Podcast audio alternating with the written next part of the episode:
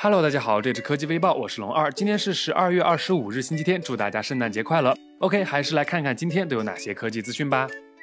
日前，全球最出名也最受欢迎的第三方 ROM 公司 CM 宣布，将于本月底，也就是十二月三十一日正式关闭，不再运营。届时将停止 CM 固件的所有服务，同时美页版也将停止版本迭代。不过，好消息是，官方称所有的代码将继续保留分享，民间爱好者依然可以自行发展 CM 的分支。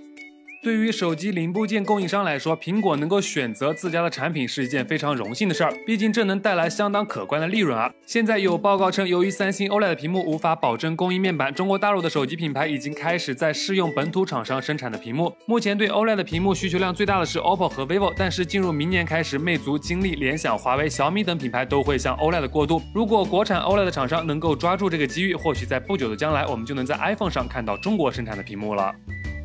在推动无人机送货服务这件事儿上，亚马逊一直显得十分积极。近日，亚马逊宣布在英国剑桥郡完成了首次试验性无人机送货。然而，考虑到无人机送货途中有可能遭遇到劫机的风险，亚马逊申请了一项名为“自主飞行无人机遇险应对策略”的专利。在袭击工具靠近机身时，机载危险感应模块将检测到箭头的存在，进而启动自动防故障装置，让自主无人机紧急降落至地面安全区域进行故障检查。但小编觉得，一颗子弹过去，无人机都该炸了吧？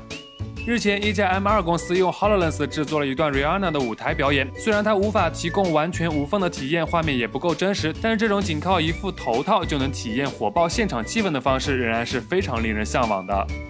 数百年来，手表几乎都是圆形与方形表盘，不过 Morimoto 却推出一款半月形的手表 Edge。该手表能解决圆形、方形手表在用手支撑时带来的不舒适感。这款手表早期优惠价格为七十美元，预计明年三月上市，并提供全球配送服务。